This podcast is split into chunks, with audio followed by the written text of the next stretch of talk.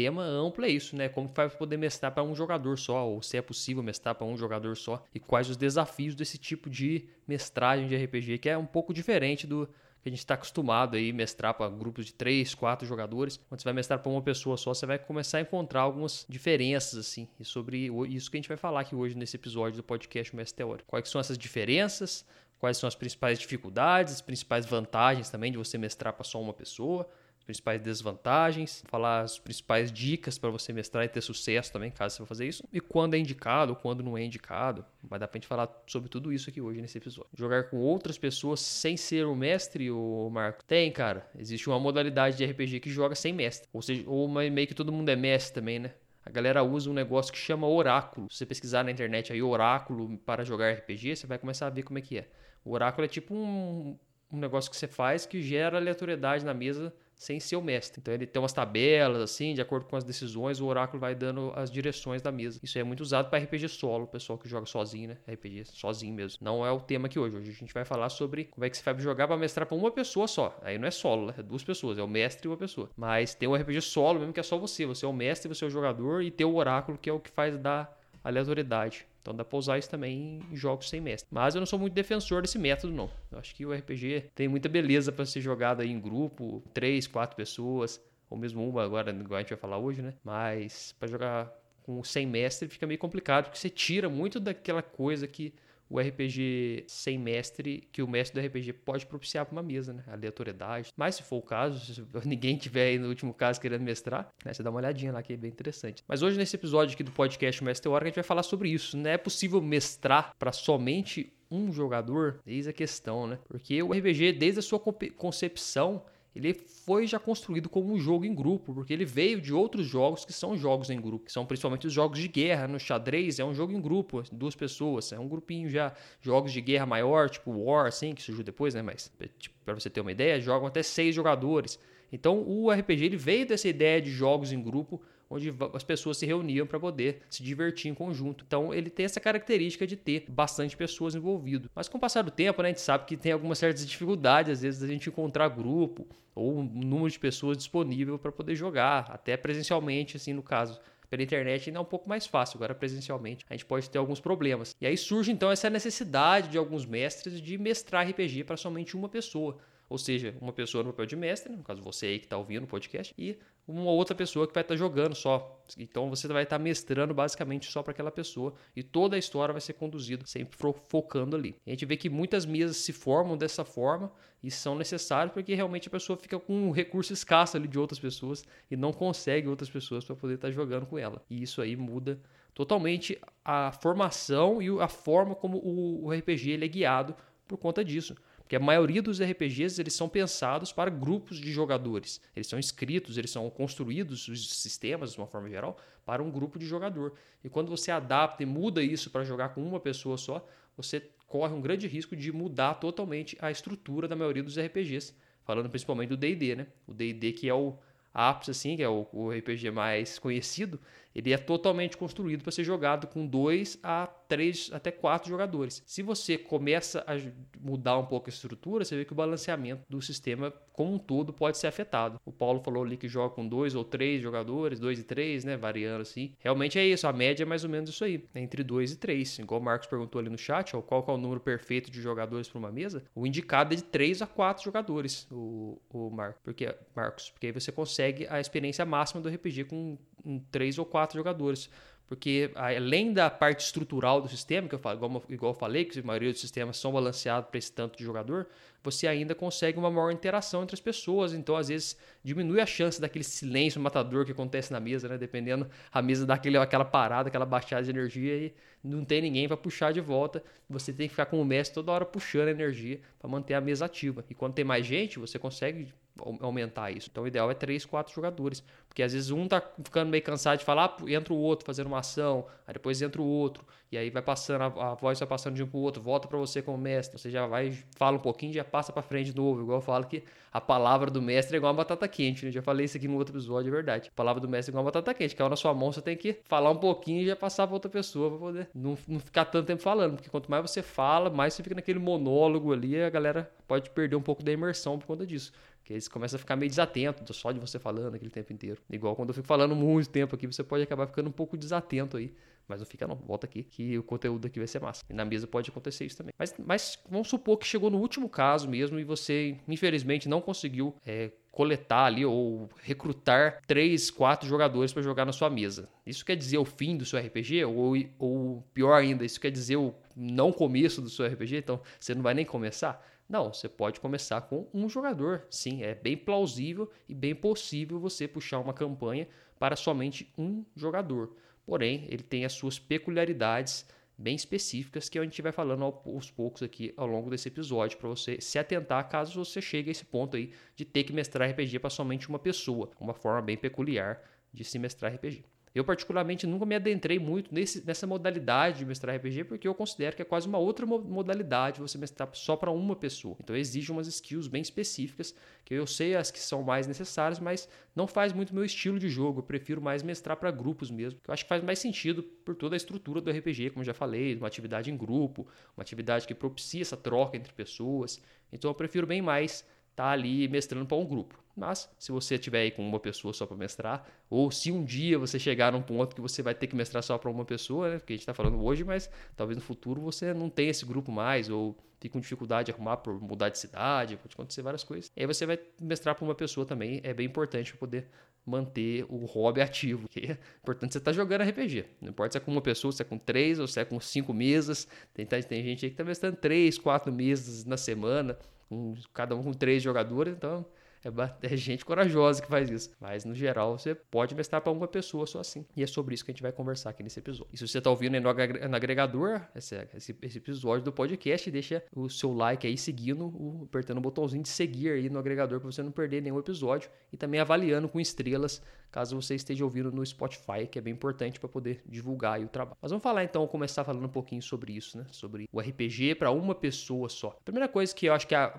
principal diferença, assim, é a questão do protagonismo na história. Isso aí eu acho que é o grande diferencial entre o RPG mestrado para duas ou mais pessoas e quando você mestra para só uma pessoa. Porque todos os personagens dos jogadores, quando você para pensar, eles são os protagonistas daquela história. Então a história vai se desenvolver em volta daquele personagem. Mas quando você tem só um jogador, quer dizer que só aquele personagem vai ser o protagonista. Então, existem os prós e os contras disso. A principal vantagem disso, do RPG quando você está pensando para só uma pessoa, é que fica muito mais fácil de você dar o enfoque, ou seja, dar aquela, aquela chance de brilhar para aquele personagem, porque só tem ele lá no fim das contas.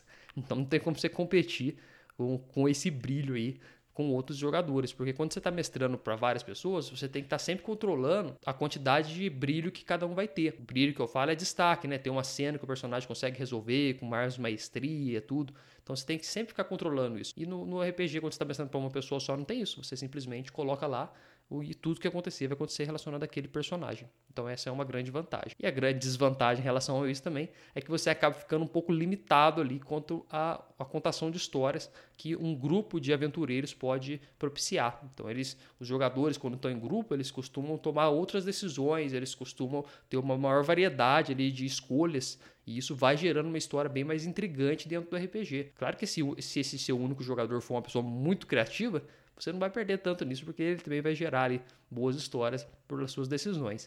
Mas quando você tem três, quatro jogadores, é muito maior esse brainstorm, essa nuvem de ideias que fica ali, e a construção da história é muito mais dinâmica. Então você vai ver que vai crescer muito mais rápido a história, de um jeito que você, até você sozinho, às vezes, não teria ali essa maestria para criar, porque aí você teria no papel de escritor só, né, se fosse só você. Mas com uma pessoa ali te ajudando a criar a história, você vê que dá um, um gásinho, e já com três, quatro pessoas, você vê que o mundo fica gigante, que aí o RPG, por isso que eu falo que o RPG tem o seu potencial máximo com mais pessoas, porque são várias mentes ali conectadas naquela mesma história, criando coisas, gerando novos caminhos, e aí o RPG vai, vai abrindo que nem uma raiz de uma planta assim, com infinitos caminhos. Então essa é a grande desvantagem do RPG de uma pessoa só, que você fica um pouco mais limitado na questão dessa criação de histórias. É uma questão a se ponderar aí na hora que você for escolher mestrar para uma pessoa só. E no final a gente vai fazer uma ponderação também, né? Eu vou falar a minha opinião geral que se vale mais a pena mestrar para uma pessoa só ou se vale mais a pena mestrar para um grupo. Depois do que tudo a gente falar aqui, eu vou chegar nesse nesse parecer final. O Marcos mandou que é possível iniciar uma campanha com um número de jogadores e depois alguém sair, alguém novo entrar e continuar. Sim, Marcos, com toda certeza. Inclusive, já mestrei campanhas assim. E isso é a grande beleza das campanhas longas. Quando você vai mestrar uma longa campanha, isso aí é um processo praticamente natural no, no processo de mestrar campanhas longas. Ou seja, saem jogadores e entram jogadores na sua mesa o tempo inteiro. Porque é muito difícil manter uma pessoa por dois, três anos jogando com você, que tem as coisas da vida, né? Às vezes a pessoa viaja, a pessoa sai, muda de cidade, a pessoa arruma outro emprego, muda os horários.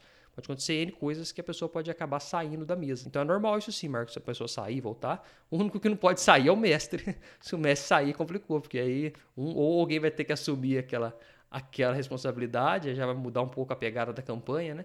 Ou você vai ter que simplesmente é, acabar a campanha, porque quando o mestre sai, o mestre é o coração da campanha, né? Se você tirar ele, você acabou com toda a estrutura que estava ali, tem muito o que fazer. Então eu ressaltei isso, esse ponto, né? Eu acho que o principal ponto é esse, é a questão do, do protagonismo que você consegue é, ter um pouco mais de destaque dentro do. quando você está mestrando para uma pessoa só do que para várias pessoas, que você vai ter um pouco mais de dificuldade de ter que ficar manobrando isso, porque a partir do momento que você não faz esse controle num grupo de mais pessoas, você corre o risco dos jogadores ficarem entediados e sentir um certo protecionismo ali, sabe? Quando você fica só colocando um, um personagem para ficar brilhando, pô, toda hora aquele cara dá um monte de dano, mata todos os personagens, acha todos os itens, abre todas as portas, os outros membros do grupo vão falar, pô, ele, aí não tem jeito, né? Só esse fulano aí que brilha com o personagem dele, aí ficou ruim, aí eu não quero jogar mais não. Então você tem que sempre ficar atento a isso. Outra coisa também relacionada ao, ao RPG de uma pessoa só, né, quando você vai só mestrar para uma pessoa, é que a pessoa fica muito, é, muito focada assim nela a história, ou seja, exige muito daquele jogador a condução e a continuidade da história.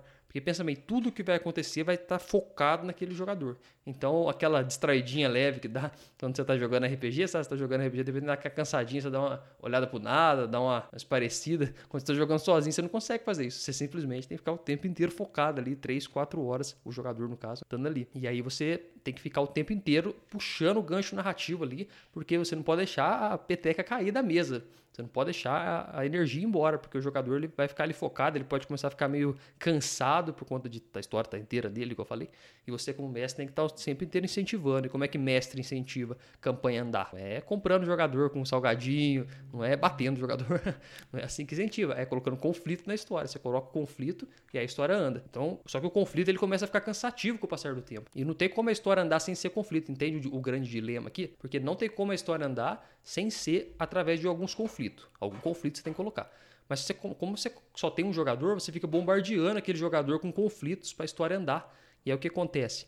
A pessoa começa a ficar cansada, porque ela faz um desafio, supera, já entra outro desafio, entra outro. Então, como é que é a solução para isso? É você achar uma pessoa, um jogador mais experiente, de preferência um mestre também, porque ele tem uma capacidade criativa já mais desenvolvida, para te ajudar nessa parte, para você não precisar ficar o tempo inteiro estimulando a história com conflitos. Então você faz esse trabalho de colocar conflitos, mas o jogador também ajuda você a procurar outros conflitos, a ir atrás de alguma coisa para a história andar, ser uma pessoa mais ativa na mesa. Porque se você pegar um jogador muito passivo, você vai ter que ficar bombardeando ele com conflitos. E aí toda hora você tenta abrir a porta trancada, aí ele vai abre a porta. Aí você fala do outro lado tinha um monstro, aí luta com o monstro. Aí tá não sei o que, tinha, tem que pular a janela, faz um teste para pular a janela. E toda hora conflito em cima. E aí a história fica só um monte de conflito um atrás do outro e perde bastante o ritmo como um todo.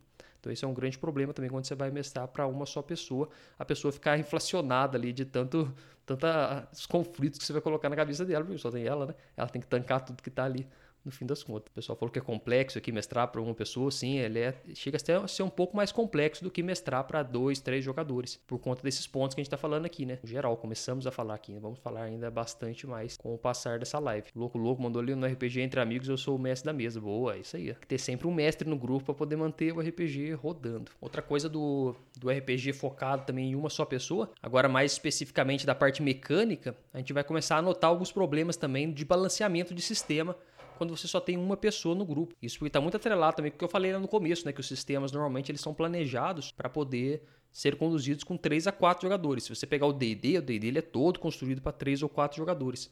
Outros sistemas que são dessa época, que são assim também são. Quando você coloca, por exemplo, um D&D com um jogador e balanceia o combate usando as regras do jogo, aquele combate vai ficar totalmente mortal, porque ele foi feito, a CR, né, que tem no D&D, foi feito para poder ser utilizado em grupos com até 3, 4 aventureiros. Se você usa aquela CR básica para colocar o conflito para um grupo de, de, de, uma pessoa só, no caso, uma aventureira, você vai ficar muito difícil, então você vai ficar com muita dificuldade de balancear os encontros de combate na sua mesa. Isso não vale só para D&D, isso vale para a maioria dos sistemas que não são planejados para isso. Então, qual é a solução para isso? Se você decidiu jogar um RPG solo, você tem que ir então agora atrás da ferramenta certa para você fazer essa mesa. Lembre-se que sempre você tem que ir atrás de uma ferramenta para você conseguir o melhor resultado dentro da sua mesa. Então, além de você ir atrás, tentar adaptar um D&D, por exemplo, uma campanha solo, que você vai ter um pouco mais de trabalho, você vai e realmente procura um sistema que foi feito para você mestrar uma aventura para uma só pessoa, que existe isso. Existe mais de 11 mil sistemas de RPG publicados, você não sabia disso.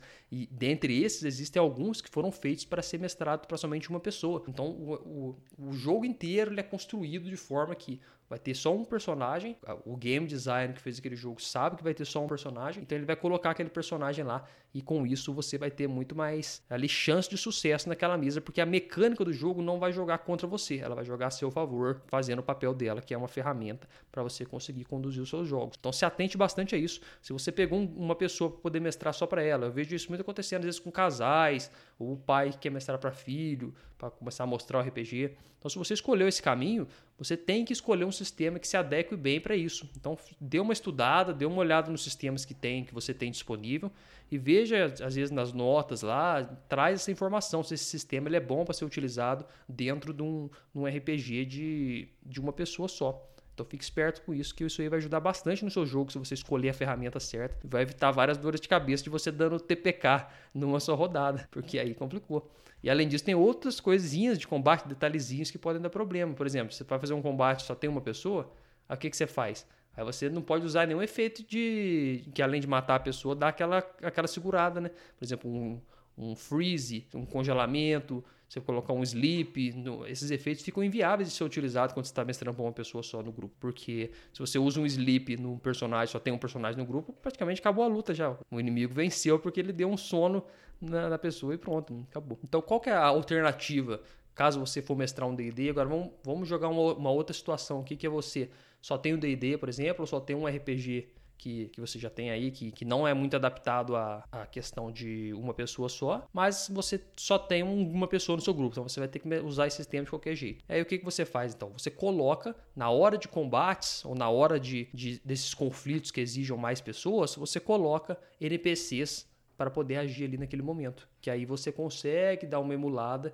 e fazer aquele sistema um pouco mais balanceado ali para poder fazer sentido e não ter perigo de dar tudo ruim ali na hora que você fazer as rolagens de dados. Então coloque, por exemplo, na hora é um é um D&D, é só um personagem. Na hora que vai ter um combate, é importante você ter ali dois, três NPCs, um companheiro animal, alguma coisa para dar uma ajudada ali, para a pessoa não ficar tão inflacionada e tomar muito dano, porque quanto mais personagens contra um só no D&D, é muito dano acumulado naquele personagem. Então se você você vê isso até em combates de mesa grande, que os mestres às vezes cometem esse erro.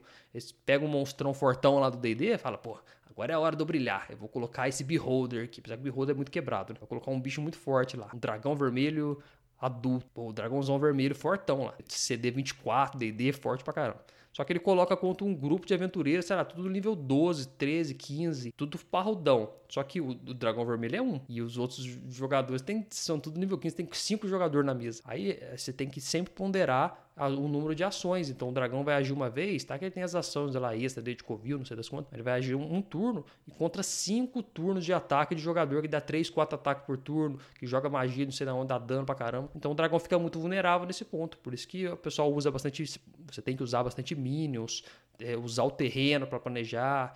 Quanto mais difícil é o monstro, mais é difícil para você começar a conduzir também esse combate. Você tem que planejar terreno, você tem que planejar como é que você faz. O dragão, o dragão vai ficar moscando lá na frente para tomar ataque, ele vai esconder, ele vai tacar bola de fogo de longe, baforada de fogo de longe, vai usar minions, tem tudo isso, então dá muito mais trabalho. E no combate solo, ao contrário também, quando você coloca um monte de monstro para lutar contra um personagem só, você está fazendo esse efeito ao contrário. Então tem seis, você coloca 10 goblins lá e coloca um, um personagem só, você vai ter aquele mutirão de goblins, 10 turnos para eles atacar, eles vão dar muito dano e vai ser difícil aquele personagem sozinho tancar, além de que você também corre o risco de ficar entediante pra caramba, que só você vai ficar agindo. Imagina você rolar 10 turnos de Goblin e aí depois é o, é o jogador faz um turno só. Fica chatão. Então tome cuidado com isso também. Eu nunca de fato joguei RPG de mesa. Pô, Marcos, nunca jogou? Eu tava com vontade há um tempão. Eu tenho as pessoas que nunca jogaram também. Tem problema de ser mestre mesmo assim. No caso, eu quero mestrar pro meu pai. Claro, pô, com toda certeza, não. Mestrar RPG não tem muitos pré-requisitos.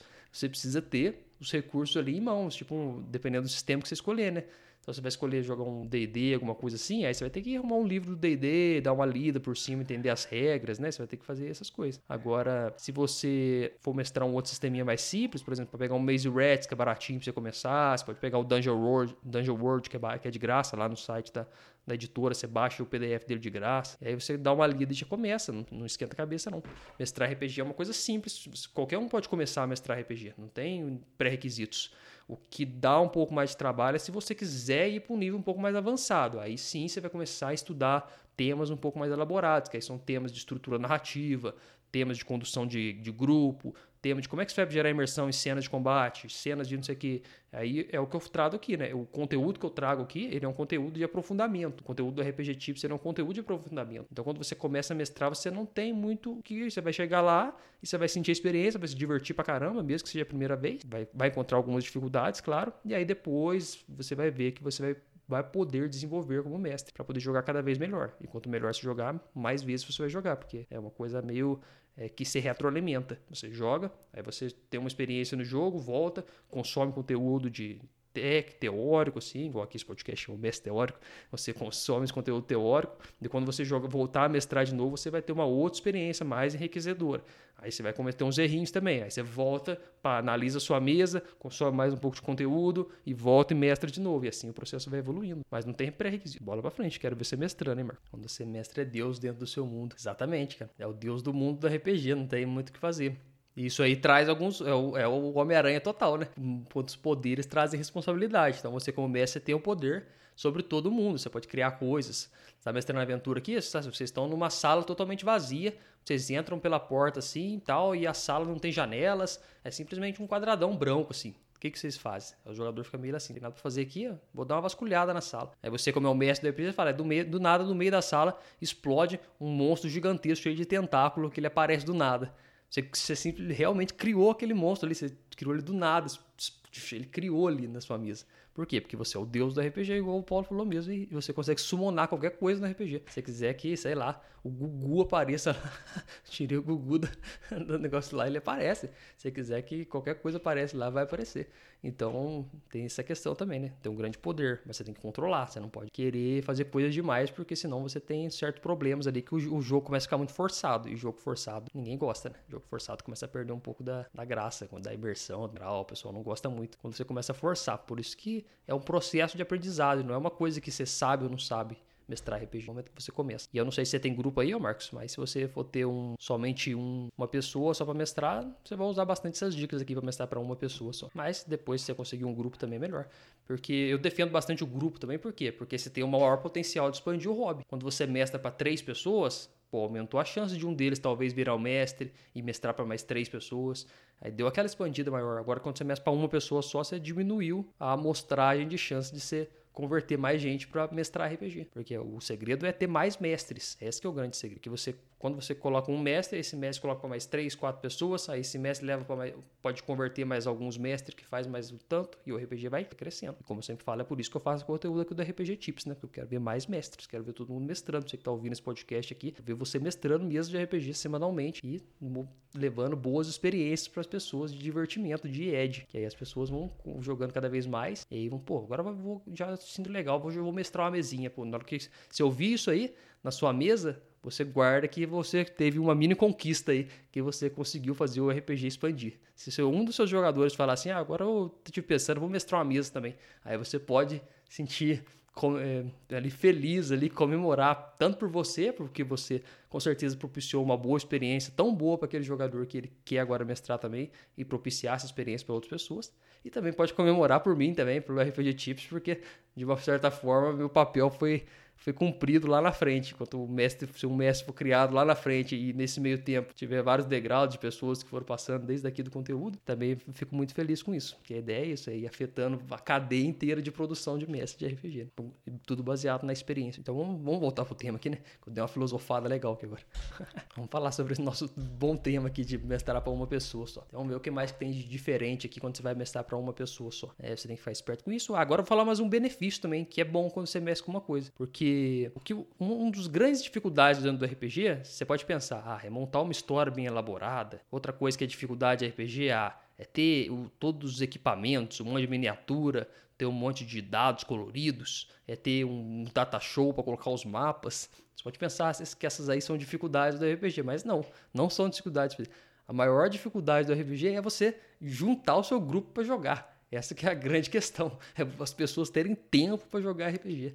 E essa é a maior dificuldade de todas, porque cada vez mais a gente sem tempo para fazer as coisas, juntar o grupo para poder mestrar é uma coisa extremamente difícil hoje em dia. Que aí você vai marcar lá, vamos jogar no sábado. Ah, no sábado eu não posso, tem que não sei o que na onde. Ah, domingo então, domingo tem que ficar com meu filho. Ah, no sábado não sei o que. Ainda mais que o seu grupo, quanto mais velho o seu grupo é, aí você começa a ter mais dificuldade com isso. Porque aí você vai marcar a campanha, ninguém pode o dia, aí você já fica puto, fala, já era essa semana de jogo, não tem, só daqui a 15 dias. E aí no RPG com uma pessoa só, você não tem esse problema, porque você simplesmente vai ter só uma pessoa para poder marcar, né? Então você vai marcar com ela. Se a pessoa vier, beleza. Se não vier, aí não tem o que fazer.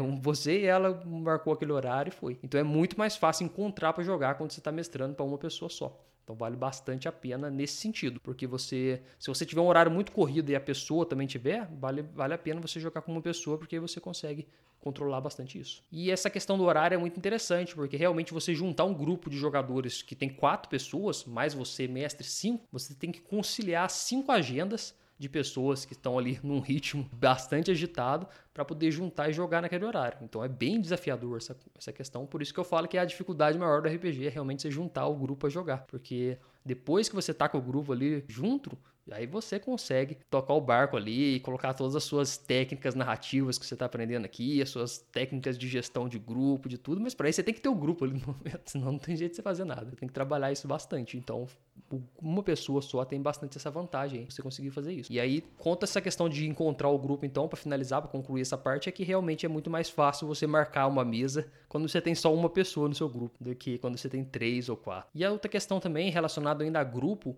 é que é muito mais fácil você resolver certos probleminhas que surgem na mesa quando você tem só uma pessoa no seu grupo. Porque como o RPG é uma atividade social, eu sempre gosto de ressaltar isso, né, que o RPG ele é uma atividade social, você vai ver que quando você tem três, quatro pessoas ali, começa a mudar muito, tem muitas mentes diferentes ali trabalhando ao mesmo tempo. Né? Pensa bem, tem várias pessoas com várias culturas, com várias ideias, com várias formações de RPG e de vida como um todo, e elas vão estar ali interagindo socialmente naquele ambiente. E aí qual é o problema disso? As ideias às vezes não podem não bater direito, e aí você começa a ter problema de um querer, não tá gostando muito da presença do outro, o outro já não quer ir na mesa porque o fulano tá indo e o fulano, sei lá, fala muito palavrão, ou o fulano fala muito alto, isso aqui, começa a aparecer essas coisinhas. O normal pode ser na mesa do RPG. E você, como mestre, vai ter que resolver também, né? Que você, como mestre, sempre sobra pra gente fazer essa, essa função aí também de juiz na mesa e resolver esses BOzinhos. Mas isso aí fica com um outro, um outro episódio pra gente falar sobre esses BO que vai aparecendo, esses problemas. E aí, quando você tem só um jogador na sua mesa, um RPG solo, só você e uma pessoa, diminui isso, porque você ali é a pessoa, então você simplesmente olha pra pessoa e aí, tem uma coisa errada? Fala na minha cara aqui já. Já fala que você já resolve na queda de braço, dá cinco minutos de porrada sem perder a amizade. Mentira, não faz isso não. Não faz isso não, tô brincando. É porrada no jogo, pô. É, é X1 no jogo lá, não é na vida real, né? E aí você resolve com aquela pessoa ali já, já conversa e já, já resolve. O Carlos mandou no chat, deixa eu ler aqui, Carlos. Ficando meio cego, assim, né? Atualmente eu estou mestrando uma campanha do Meat Blade, sei, conheço, para uma única pessoa, boa. É o que eu estou falando aqui no momento, sobre Meat Blade. É, sobre Meat Blade, não, sobre, mas tá para uma só pessoa. É, o maior problema que eu encontrei em questão de combate combates mesmo com o auxílio dos NPCs. Tá, controle de dificuldades de colocar os NPCs, ô Carlos? Porque essa dica, inclusive, eu deixei aqui já nesse episódio. Realmente é uma dica muito boa essa aí, que você, não sei se você já faz isso. Mas quando você pega um sistema que é balanceado para 3, 4 pessoas, você coloca NPCs para poder ajudar aquela pessoa na hora do combate, que aí fica mais balanceado. É muito importante você fazer isso. Mas qual é a sua dúvida? Como é que você interpreta? Você está você, você tá achando que você está interpretando muito? Falando muito durante o combate? Imagino que seja isso. Que a solução para isso é você dar os NPCs para a sua prima, que você falou? É para sua prima interpretar. Que aí você tira um pouco dessa sua sobrecarga. Então como é que você faz?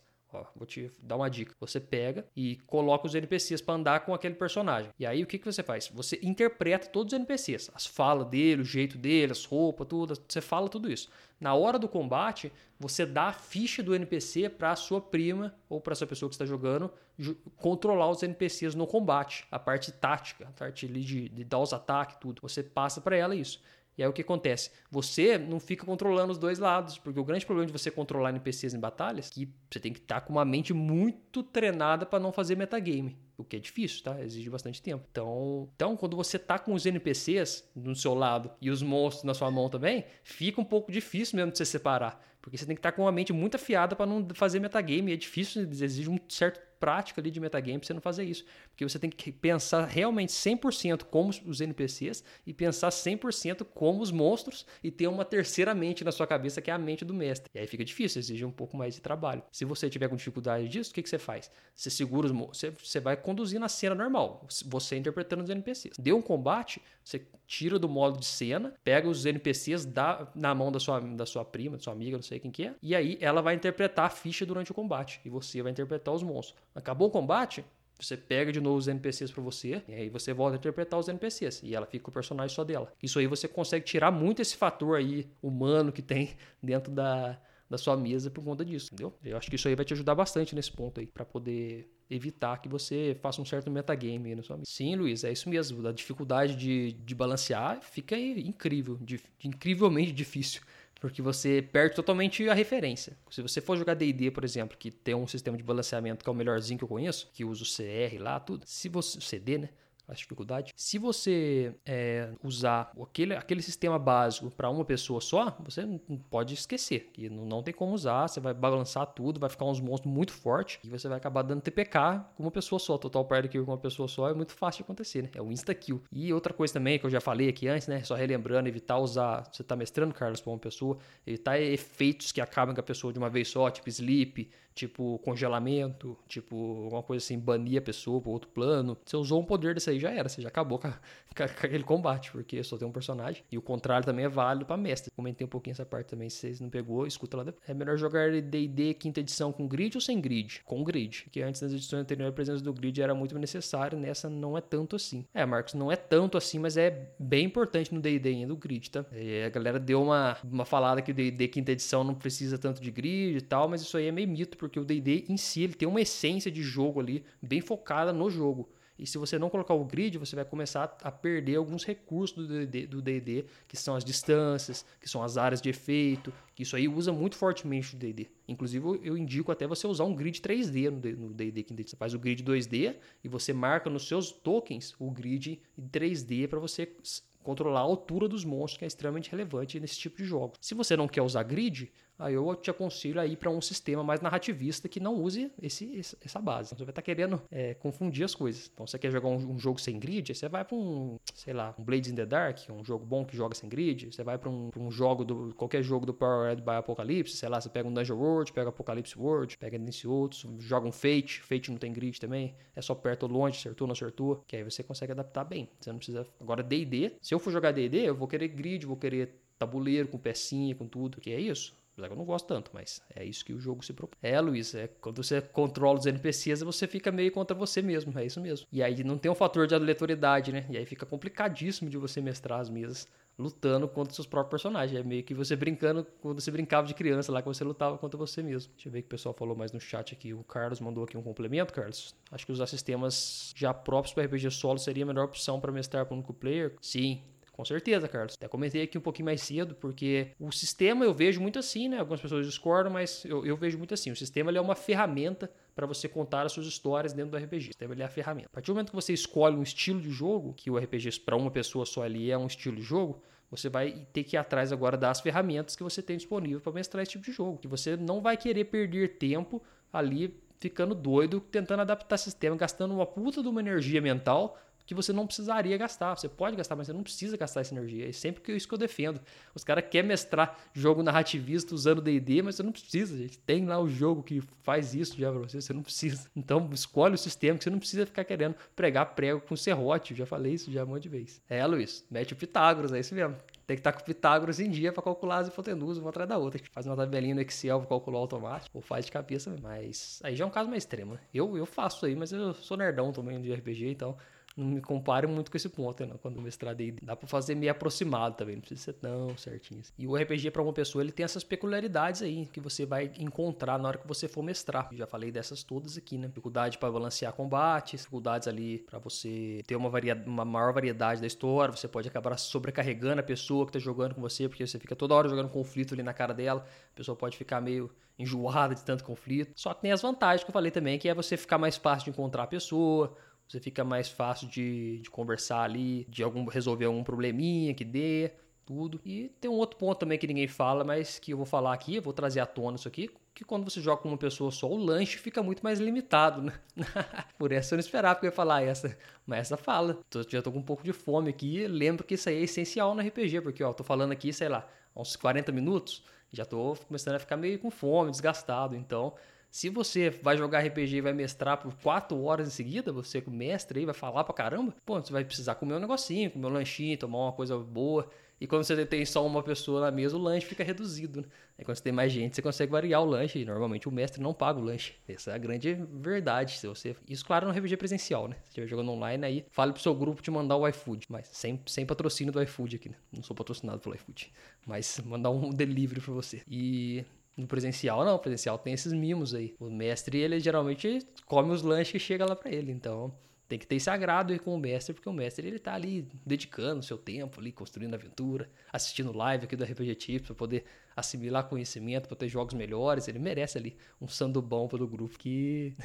não, Carlos, você não entendeu. Não, compensa mais comprar dois do que seis, com certeza. Mas tô falando no papel do mestre, você não paga o lanche normalmente. O mestre não paga o lanche. E aí tem mais gente para trazer mais variedades de lanche para você do que se você ter que comer só com uma pessoa. A pessoa vai trazer lá um, suquinho e um, sei lá, um salgadinho, e você vai ter que trazer um negócio também, senão não vai dar para todo mundo. Agora tem quatro pessoas na mesa, todo mundo traz lanche, você se esbalda né, do lanche da galera e por conta do, não só lanche, né? Cachaça também, se você beber. Se beber, não, não, não mestre RPG por muito tempo, porque senão você começa a bagunçar tudo isso. Mandou uma dúvida aqui, ó. Alguma dica para aventura marítima? Tem bastante, cara. Nossa, aventura marítima é uma das minhas preferidas. Aventuras marítimas, elas são incrivelmente boas para gerar imersão, por quê? Principalmente se for de terror. Eu gosto de assimilar muito aventuras marítimas com aventura de terror, porque aí, putz, fica um ambiente perfeito para fazer, porque o, barco, ele tem um, um dos recursos melhores do, do terror, que é o limite, né? O limite espacial. Todo jogo de terror, vou deixar essa dica extra aqui, se você for mestrar um RPG de terror, todo jogo de terror você tem que limitar o espaço. Isso é essencial no terror. Pensa no filme de terror pra você ver. Sempre o pessoal tá confinado em algum lugar. É numa floresta, é dentro de um castelo assombrado, é numa mansão assombrada, é nos porões, não sei da onde, é nos buracos, não sei das quantas das vielas. Então sempre eles estão confinados em algum lugar. E aventuras marítimas eles estão confinados dentro do barco, que é essencial. Pulou no oceano, morreu, porque não tem um monte de coisa. Então é muito legal. Mas não sei, se vai mestrar aventura marítima de D&D ou Hidek? Fala aí que eu te dou algumas dicas aqui durante o... Já disse isso, mandar uma 51 antes do combate com aquele Mad Flyer só pra calibrar o, pulso na rolagem do D20. ah, caramba. Aí é foda, hein? Não, uma 51zinha até que vai, mas se começa a ir muito, de repente o negócio começa a ficar complicado. Ninguém mais sabe o que está acontecendo na história, já virou uma bagunça já. Já vi, já vi histórias se, co se correrem esse caminho aí outras vezes. Deixa eu ver o que o Toru mandou no chat aqui. Ah, tá complementando aí pra ele, né, Toru? Espera ele mandar alguma coisa aí, a gente complementa. ah, sobre essa Pathfinder? É, Pathfinder aí ele é uma pegada bem já mais mais tática, né? Você vai ter que fazer um. Ideal você fazer o mapa do barco, que vai ser essencial, dos barcos, né? Se você mestrar uma aventura marítima, possivelmente vai ter confrontos entre barcos. Então, aconselho você investir, não sei se presencial ou online, mas se for online, independe. Num grid bom de mar, um grid bom de mar, assim, padrão, para você fazer todos os combates em cima dele investir em bastante grid de mapa, procura na internet em mapas de barcos, tem bastante, eu já vi no Pinterest tudo. Aí você faz uma mapinha com grid de barcos tal, para poder posicionar, porque você vai usar bastante Pathfinder para ter os combates, para ter os tiros à distância, os piratas pulando de barco pro outro. Então foque bastante nesse ponto que você vai usar bastante, eu tenho certeza. Agora da parte da história, aí dá para você abordar em vários temas, cara. Não sei se você já tem ideia de, de aventura, você pode ir para um lado mais de, de pirataria mesmo, você falou que é aventura marítima, né? Não deixou claro. Você pode ir para um lado de pirataria, você pode ir para um lado mais de aventura épica, tipo pegar lá uma, uma história épica lá, do, do, como é que é o nome daquela história lá? Do Perseu, o Perseu que faz aquela viagem marítima? Acho que é, né? Que tem uma parte lá que ele viaja, sei se Mas você coloca monstros épicos para aparecer no caminho, pode fazer essa abordagem também. E também uma questão de explorar os mistérios do oceano, isso é muito bom. E uma coisa interessante que a galera não, não faz aventuras marítimas, cara, é você explorar o fundo do oceano também. Muitas vezes é esquecido, porque o oceano ele tem uma superfície, mas ele tem o fundo que é muito mais interessante. Então você pode pegar alguma parte do arco e usar algum recurso, sei lá, de envolto, colocar o barco envolto em alguma bolha e jogar ele para baixo d'água, ou algum monstro é, fazer o barco descer, mas sem o barco destruir, né? Sem os personagens ficarem sem barco. Mas de forma que eles sejam englobados e desçam explorem também o fundo do oceano. Ou eles usem alguma magia que dê, dê Gelros, Gelros, ou Gel, Gel, para eles e eles consigam nadar também nos fundos do oceano para buscar um item. Explore também o, sub, subsolo ali, o subsolo, né? no fundo do oceano, para você usar esse recurso, que é muito bom. Vixe, o Torun sentiu o fim do tabletop, do, do astral, hein, Torun. É, sim, mas vocês não vão mexer mais, é questão de tempo pra poder sair do ar, porque o, o, servidor deve ser pesado, né? Deve ser bem caro o servidor deles, pelo tanto de coisa. Wars, Ma Wars Magic, quinta edição, não vi ainda, o Torun. Tá bom? Como é que tá lá? Não, não acompanhei ainda, não. V20.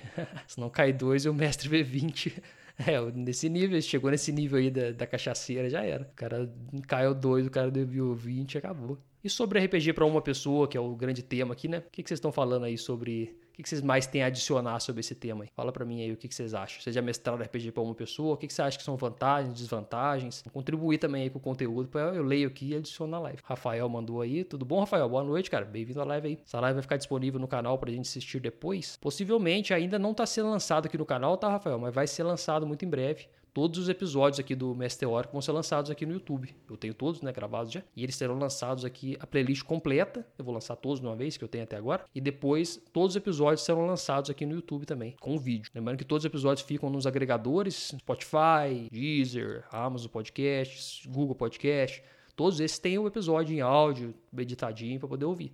E agora também eu vou colocar essa edição também, vou começar a soltar os episódios em vídeo aqui no YouTube. Então você vai poder acompanhar em, o conteúdo na íntegra aqui também. A partir da semana que vem, aí fim dessa semana, eu vou começar a fazer esse trabalho, já que vai levar um certo tempo para poder colocar tudo, subir todos os vídeos. Mas vai ter sim, todos aqui. Com editados, né? Que não é, é a live na íntegra, na íntegra mesmo, é só aqui na live. Esse bate-papo, por exemplo, aqui mais descontraído. As piadas ruins que o RPG solta, essas piadas normalmente ficam só aqui na live. Depois são editadas, cortadas pelo editor, que sou eu mesmo. E vai para o feed só a parte mais do conteúdo mesmo, mais focada, pra galera ouvir depois. Então eu recomendo sempre vir aqui na live. Se você gosta de um bom entretenimento, ruim, vem aqui na live né, poder bater um papo também. Tô pensando muito no equilíbrio do combate, em, em personagem solo, né? Evitando magia que dê tipo sleep, tocando magia de ilusão e defesa. Não, isso aí, se você usar isso aí, você complicou totalmente já, né, Luiz? Por isso que eu falei isso, essa questão, porque é muito difícil você fazer esse tipo de, de, de RPG para uma pessoa só, porque se você errou a mão ali com uma magia errada, já era. Por exemplo,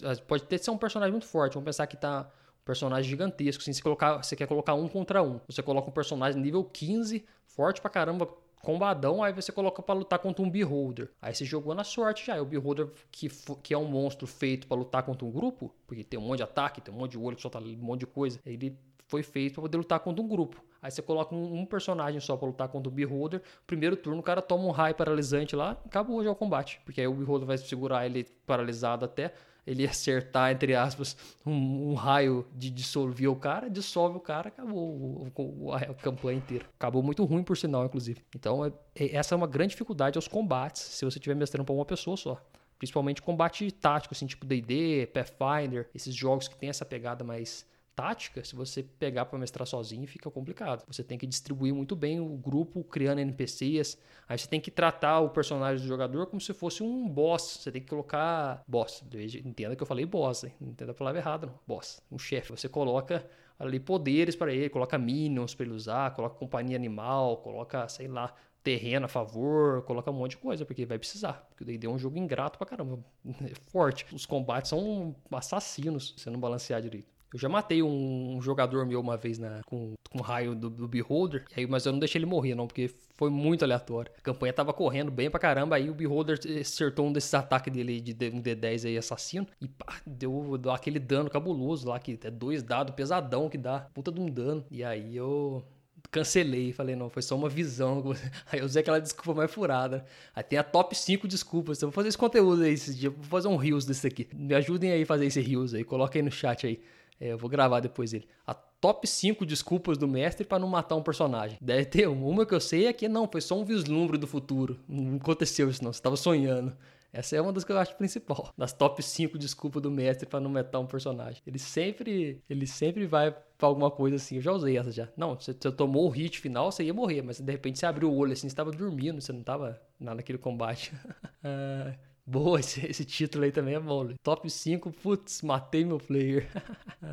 eu vou fazer um rios depois desse conteúdo que vai ficar divertido. Eu já coloquei bastante conteúdo aqui sobre essa questão do mestrar para uma pessoa, né? Tô tentando pensar aqui se vem mais alguma coisa. Ixi, correu o texto aqui do Luiz aqui, eu acabei não lendo, Luiz. Você tá pensando em mestrar, boa, cara, aí sim. Deixa eu ler seu texto. É, tô planejando para um amigo uma aventura de três sessões de mais ou menos seis horas cada. Ah, tá, ele que vai mestrar. Tá, mas tô bem receoso sobre a questão de balancear o combate. Ele fez um bárbaro, um final boss é um feiticeiro. É, aí D&D, né? D&D quinta edição, você pode usar o Kobold Club, que é praticamente 90% de chance de dar certo, tá, Luiz? Não sei se você conhece esse site já. Digita lá no Google, Google kobold.club, clube, né? que você consegue balancear combate de D&D lá que funciona pra cá, beleza. Realmente fica muito bom.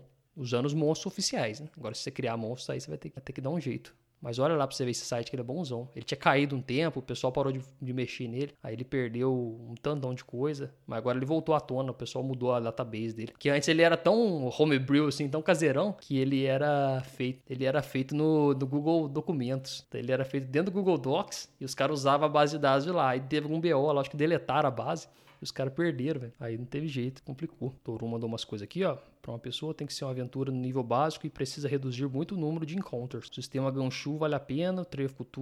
Ah, que massa, o Ganshu, então ele vem adaptado com isso, né? O Torum, bem lembrado isso aí mesmo. Trevo Cthulhu, né? Para jogos de terror investigativo. Indico aventura, eu indico do Leandro que o Torum, né? O Toru indica Aventuras do Murder of Thomas Fell, que é oficial, né? Imagino eu, do Trevo Cthulhu. Tem regras para single player. Muito bom, cara. Obrigado aí pela sugestão aí na, no chat já está salvo aqui no podcast. Futuros ouvintes que vierem ouvir aqui o podcast Mestre já vão ter essa dica aí também do, do Trail of Cthulhu, né, que é o Rastro de Cthulhu traduzido, que você acha o livro baratinho para comprar, perto das coletâneas de livros que existem no Brasil, lançados, né, de D&D, de tudo. O Trail of Cthulhu é bem acessível, é um baita de um jogo, bem aproveitando para dar os parabéns pelo conteúdo, conheci seu canal há pouco tempo e muito legal. Né? Aí sim, Diogo, obrigado, cara. Obrigado aí pela moral. Você falou do canal aí, né? Não sei se você conhece já a minha página lá no Instagram também, que tem um conteúdo bem denso lá sobre RPG. Se você ainda não segue lá, arroba RPG Tips, mesma coisa daqui. Você vai encontrar bastante mais conteúdo lá também do, relacionado a mestrar RPG. Cola lá também se você ainda não passou por lá, que tem bastante. Cheguei lá esses dias na meta de 500 posts, 500 suados posts publicados. Agora a meta é mil posts. Chega até esse ano em mil posts. Será que eu publico 500 posts esse ano? A meta é publicar 500 postagens. Para publicar 500 postagens esse ano, tem que publicar quantas por dia?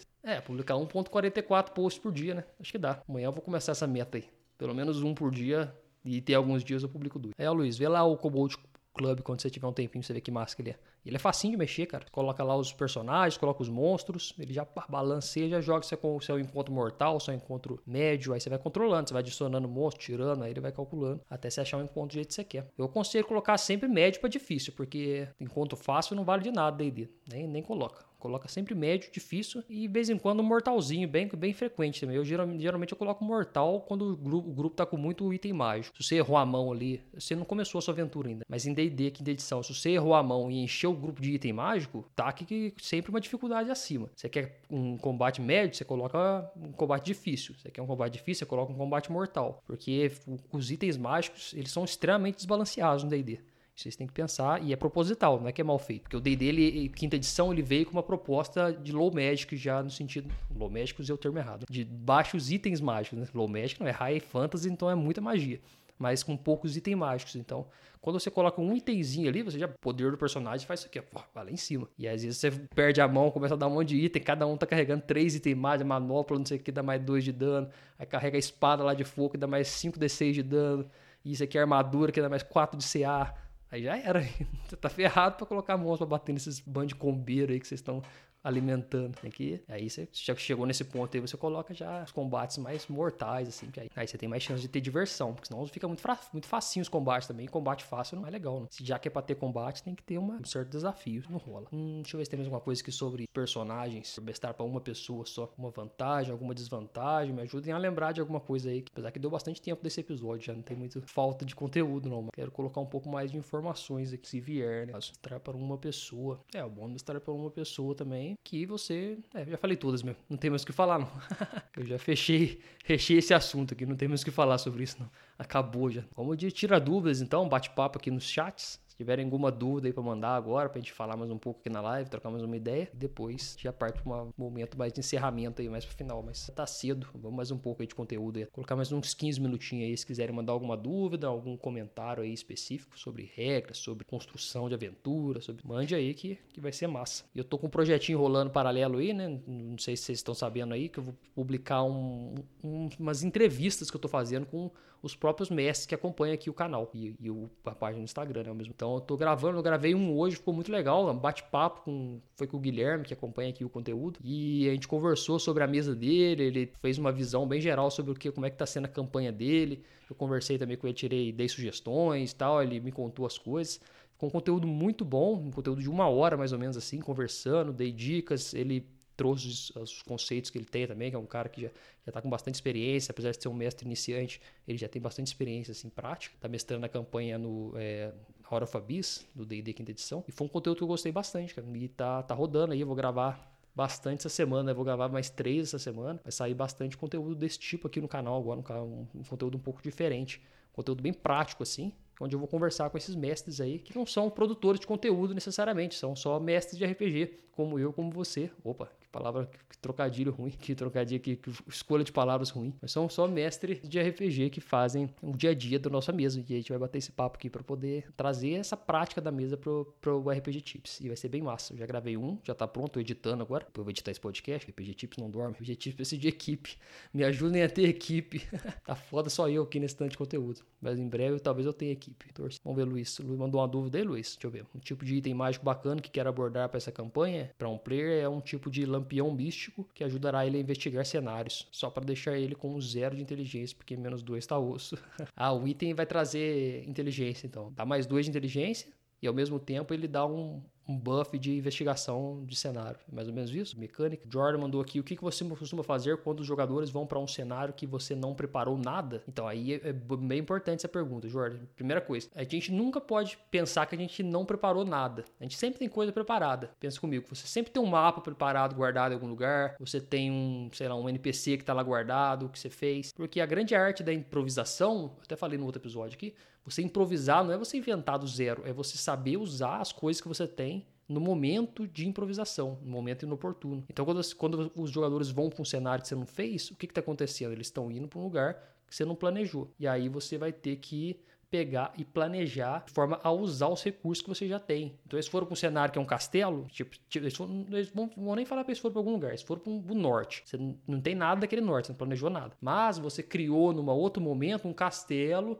que tinha uma mini quest lá dentro, que você criou para outra coisa, nada a ver lá, mas você não usou, ficou parado aquilo. E aí o que, que você faz? Agora, pô, tem esse recurso aqui, eu tenho esse recurso, eu posso usar ele aqui. Você coloca esse recurso e você. Isso que é improvisação, é você pegar e usar os seus recursos na hora certa. Então, o, mestre que nunca está despreparado, o que, que, que, que esse mestre quer dizer? É o mestre que sabe improvisar. E o que, que é saber improvisar? Não é você ter uma super criatividade para sair criando coisas assim on the fly. Não é isso. É você realmente conseguir trabalhar ali para poder unir os recursos que você já tem. Então, às vezes, você tem um negócio lá para frente da campanha, os caras foram para esse caminho aqui, você traz esse negócio aqui agora e coloca uma coisa para eles. Você vai criando ali na hora, mas não criando tudo. Você não tem que criar os NPCs, criar locais. Você já tem esses locais e esses NPCs criados. Você tem que organizar eles na hora, ali naquele cenário, entende?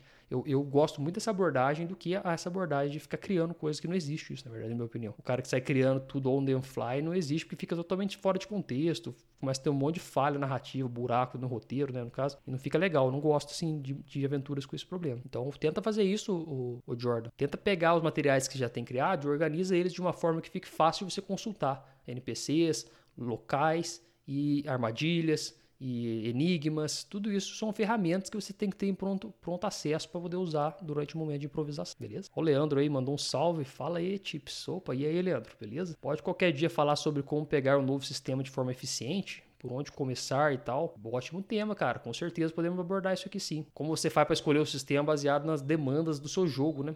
É um ótimo tema, vou até anotar aqui para não esquecer. Já fica para um próximo episódio aí, talvez até para o próximo já, né? Dependendo, para poder a gente usar e falar sobre isso, que é, um, é muito importante esse tema, cara. Esse tema aí que você falou é, é um dos mais importantes porque você tem que saber escolher a ferramenta certa. E o sistema é o core da, da parte de ferramenta do, do seu jogo. Que tem a parte narrativa, a parte narrativa tá aqui. Mas essa parte narrativa vai estar tá fortemente sustentada por um sistema de regras. Porque o RPG é isso. Se você quiser fazer diferente, você está partindo uma outra pegada aí, numa contação de histórias, mais um livre. Então é uma outra pegada. Mas o RPG ele tem as regras sim. Realmente escolher o sistema adequado é extremamente importante. Vou, vou, montar esse tema aqui sim, já. Muito bem, muito bem lembrado, bem colocado e sugerido. Cada um. Deixa eu ver aqui, Luiz, qual, qual, qual é o seu problema aí? Ah, tá. Você falou ali do lampião, né? Mais dois de inteligência e proficiência em investigação. Massa demais. Mas lembre de colocar algum efeito nele também, tá, Luiz? Não coloca só, só essa mecânicazinha aí. Eu não sei se você já pensou alguma coisa, mas sei lá. Coloca pra ele soltar uma luz esverdeada que ao, ao mesmo tempo que a luz sai do lampião, ela volta assim na,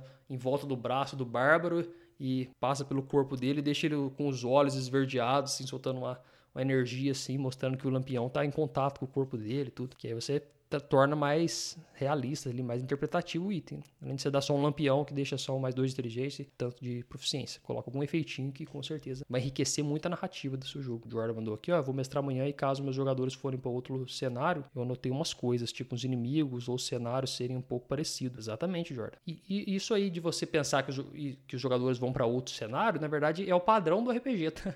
Vou te informar aqui agora, mas o padrão do RPG é os jogadores irem para cenários não criados, digamos assim. Eu, por exemplo, eu não gosto muito de criar cenários fixos que estão atrelados a lugares. Eu crio cenários e eu não atrelo eles a locais. Eu atrelo ele, ele tem um cenário, eu tenho um bloco de cenário muito bem construído, que é um, será uma masmorra, que é uma floresta, que e aí eu que é a barriga de um tarrasque. E aí eu pego esse cenário e coloco nos momentos oportunos da minha mesa, que é muito mais interessante, porque parece que você está criando realmente ali no on the fly, mas você não está, você está na malícia de já ter esses cenários e ir utilizando na hora certa. Isso é muito bom. Isso aí dá uma sensação boa nos jogadores também, que os jogadores falam, pô, o cara é bom mesmo, o cara cria tudo aqui no, na hora, aqui, pá, da cabeça, mas na verdade você não tá criando, não. Você já criou antes, mas você tá usando no acerto na malícia. E lembrar de criar locais marcantes, criar esses NPCs memoráveis também e criar desafios ali, né, armadilhas, essas coisas antes. Entende? Colocar um acontecimento em outra cidade, eu pensei também, mas estava em dúvida se ia ficar bom. Pode colocar que fica bom sim. É porque a gente, como mestre, a gente tem um negócio que é a maldição do conhecimento, né?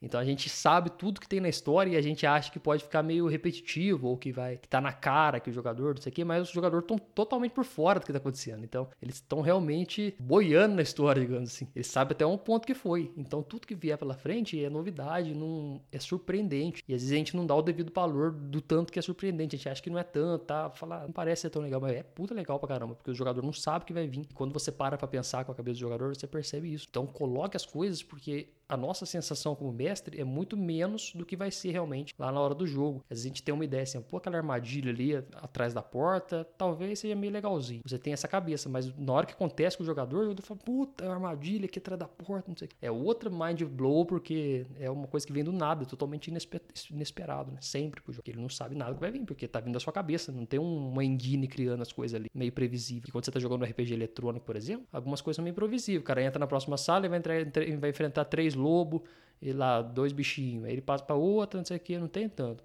Agora o RPG de mesa, a engine é infinita, é sua mente. Então, eles vão enfrentar três lobos, fala, beleza, enfrentar três lobos, mas de repente esses três lobos se fundem e viram um bicho só, uma melecona assim de lobo fundido. E aí já virou outra, outra pegada, né? É muito fácil de surpreender os jogadores, né? Ele não emite luz para além do lampião, tipo, não ilumina nada, mas se houver um item interessante o it reflete tipo, aqueles itens em jogos eletrônicos que dá aquele brilhadinho do Resident Evil, né? Sei bem como é que é. Uma atenção do jogador. É boa ideia, Luiz. Essa ideia é boa, cara. Facilita até a vida do mestre, porque aí o mestre não precisa ficar esfregando a cara do jogador lá, né? Você entra, então você nota que no, na, na parede parece que tem uma fresta, assim, que entra um arzinho. O jogador, vamos investigar o outro lado da sala. Porra, você coloca um brilho pra ajudar a destacar. O Hidek que mandou aqui, ó. Tem alguma dica pra sessão zero? Tenho, cara. Ixi, esse tema é amplo, hein, ô Hidek. Você me pegou aqui, hein, cara.